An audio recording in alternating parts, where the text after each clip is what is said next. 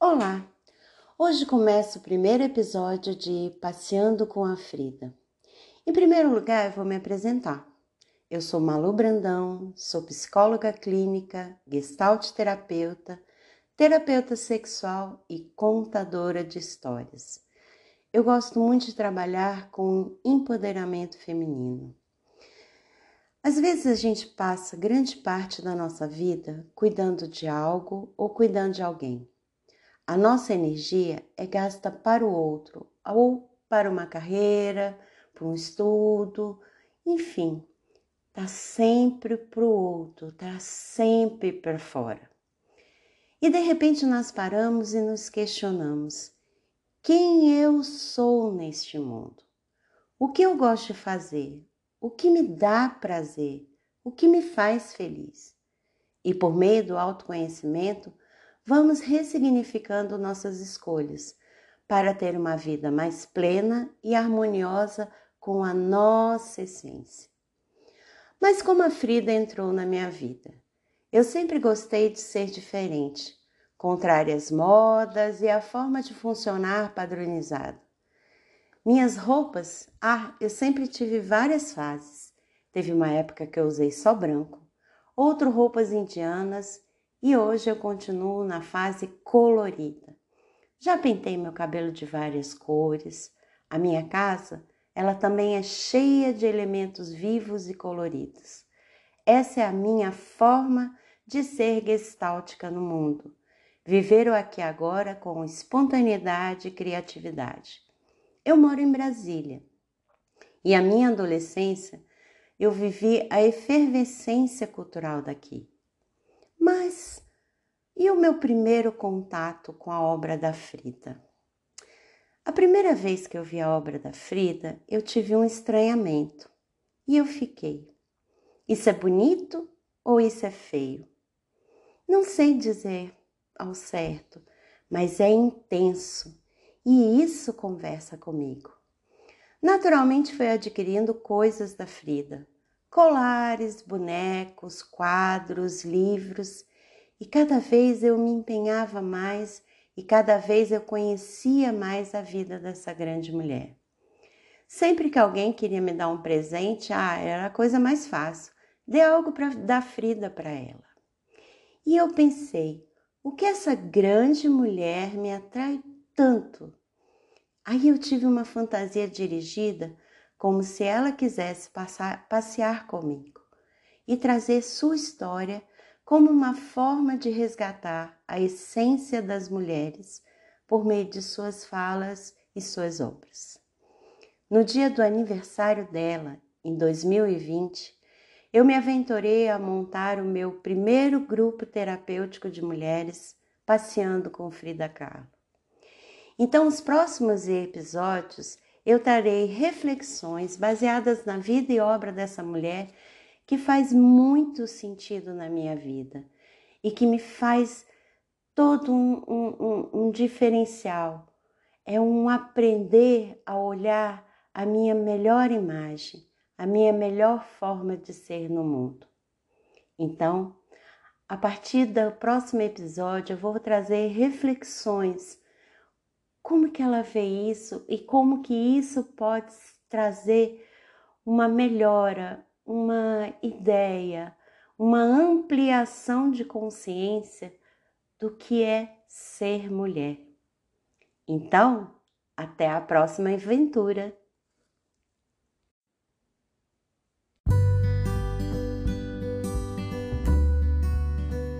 Olá, eu sou Malu Brandão e hoje eu resolvi fazer o meu segundo episódio trazendo algumas lembranças da infância que são fantásticas.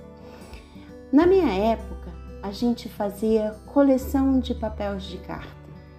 A gente tinha vários álbuns e às vezes até para trocar essas figurinhas, trocar esses papéis, tinha uns que eram mais raros que a gente tinha que negociar três por um, dois por um e outros a gente ia trocando. E quando eu vim morar em Brasília, eu realmente no início não tive muitos amigos, mas tinham pessoas que eu amava muito que eu deixei no Rio de Janeiro. E o que, que eu fazia? Mandava cartas. escrevia cartas. Tinha canetinha de todas as cores, canetinha com cheiro, colocava perfume, colocava adesivo e tudo isso era muito gostoso. E receber a carta, nossa, que delícia! Ficar esperando o carteiro chegar com o coração palpitando para saber as notícias do que estava acontecendo com as pessoas. E nesse processo, eu resolvi fazer uma carta para Frida Kahlo. Eu comecei a pensar na diferença, no estranhamento que a gente tem com o diferente. Então eu escrevi uma carta para ela e essa carta eu vou falar para vocês agora. Uma carta Frida Kahlo. No dia 7 de julho de 1907, Madalena Carmen Frieda Carlo Calderon faria 115 anos. Mas infelizmente só pôde viver entre nós por 47 anos. Mas por que escrever uma carta para você? A resposta vem numa reflexão que me fizeram. Por que você gosta tanto da Frida? A minha impressão primeira não foi muito positiva. Cheguei a lhe achar feia por seus penteados e sua sobrancelha. Hoje observo que essas percepções passavam por um preconceito cultural. Existia uma mensagem subliminar do tipo: Ah, porque ela não pega uma pinça e faz essa sobrancelha? Para que, que ela precisa desses penteados e dessas flores? Que roupas mais extravagantes! Ah, com certeza ela está querendo chamar atenção. Hoje observo com um outro olhar. Você era o que você queria ser, mostrando sua característica como marca nesse mundo. O diferente sempre nos causa estranhamento. Você fincou o seu cajado com uma característica sua. Não precisou construir uma imagem ela já era você. Suas obras também me incomodavam. Eu as achava forte e não sabia o que me causavam, mas era ruim. Você me buscava, algo me levava a lhe conhecer melhor. E aí os livros começaram a me chamar. Venha conhecer a pessoa que está atrás desse estereótipo. E eu comecei a descobrir a mulher fantástica que era e é você. Afinal, você está muito vivo em mim. Começamos pelo nome. Você reivindicou, reinventou o seu nome de Madalena Carme Freda Carlo Calderon Gonçalves para Frida Kahlo. Algo mais simples, com sua força embutida nessas duas palavras. Suas roupas coloridas eram resgate da vestimenta típica das mulheres indígenas com uma expressão de um México original e maltratado, como ato de reivindicação dos oprimidos. Você pegou a essência da sua cultura e a expressou no mundo. Suas obras foram construídas na medida que as circunstâncias foram surgindo. Não foi um processo clássico como estudar numa academia e experienciar seus conhecimentos.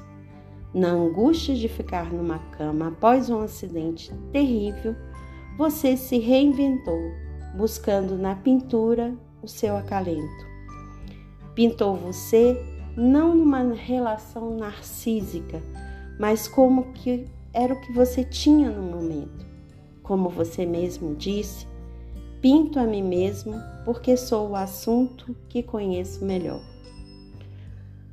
Outras, suas outras obras e o diário era externação do que você sentia à flor da pele. Não gostava de ser rotulada como surrealista, pois suas pinturas não eram uma proposta, era você. Como você disse, na verdade, não sei se meus quadros são surrealistas ou não, mas sei que representam a expressão mais sincera de mim mesmo. Você não gostava de ser rotulada ou enquadrada em algum contexto que não fosse a sua verdade. Como você disse, não pinto sonhos nem pesadelos, mas minha própria realidade. Nessa fala, sinto que sempre amei você, desde que nasceu, desde antes, quando sua vida foi concebida. E às vezes sinto que você nasceu para mim. Você expressa toda a sua verdade desse seu intenso, imenso amor por Diego Rivera. Vocês tiveram muitos altos e baixos, mas sempre soube que ele era o seu ar, sua vida, sua paixão ardente, pura e visceral. Seus amantes apareceram e você os viveu como fazendo parte do seu desejo do aqui agora. Eram pessoas. Você não distinguia sexo, mas a paixão que essas pessoas lhe traziam e o que elas agregavam na sua caminhada. Tudo ao seu redor era colorido e vivo. Dizemos que a nossa casa expressa como é a nossa casa interna.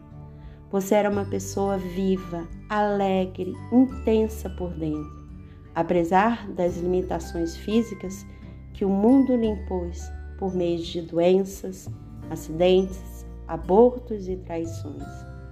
Isso lhe quebrou, tirou uma parte de você. Isso lhe causou um espaço que você transformou em um vazio fértil e plantou o que deu conta. E tudo bem. Em determinadas situações, nos cobramos além do que é possível naquele momento. Mas quando reconhecemos que fizemos o nosso melhor e que às vezes não necessariamente mais adequado, há um alívio na nossa alma, isento de culpa. Se quisermos mudar, isso vai vir com o tempo. Você tinha muita preocupação com o outro e como o mundo estava funcionando politicamente.